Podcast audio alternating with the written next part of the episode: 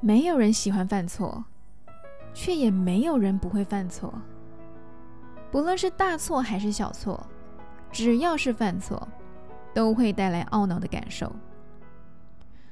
把人生当作写考卷在过，只要没有满分，好像就是不对的结果。但是，人生不像学校里的期中考，只验收一段期间的学习结果。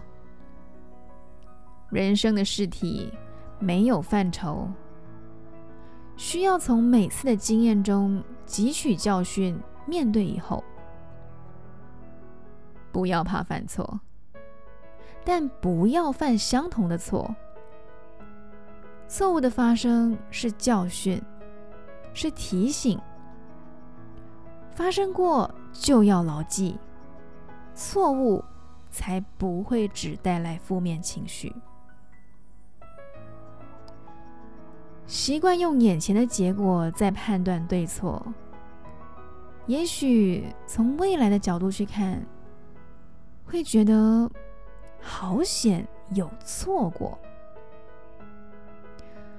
早一点犯错，早一点悟透，未来反而会更辽阔。懊恼改变不了结果。设法不犯相同的错。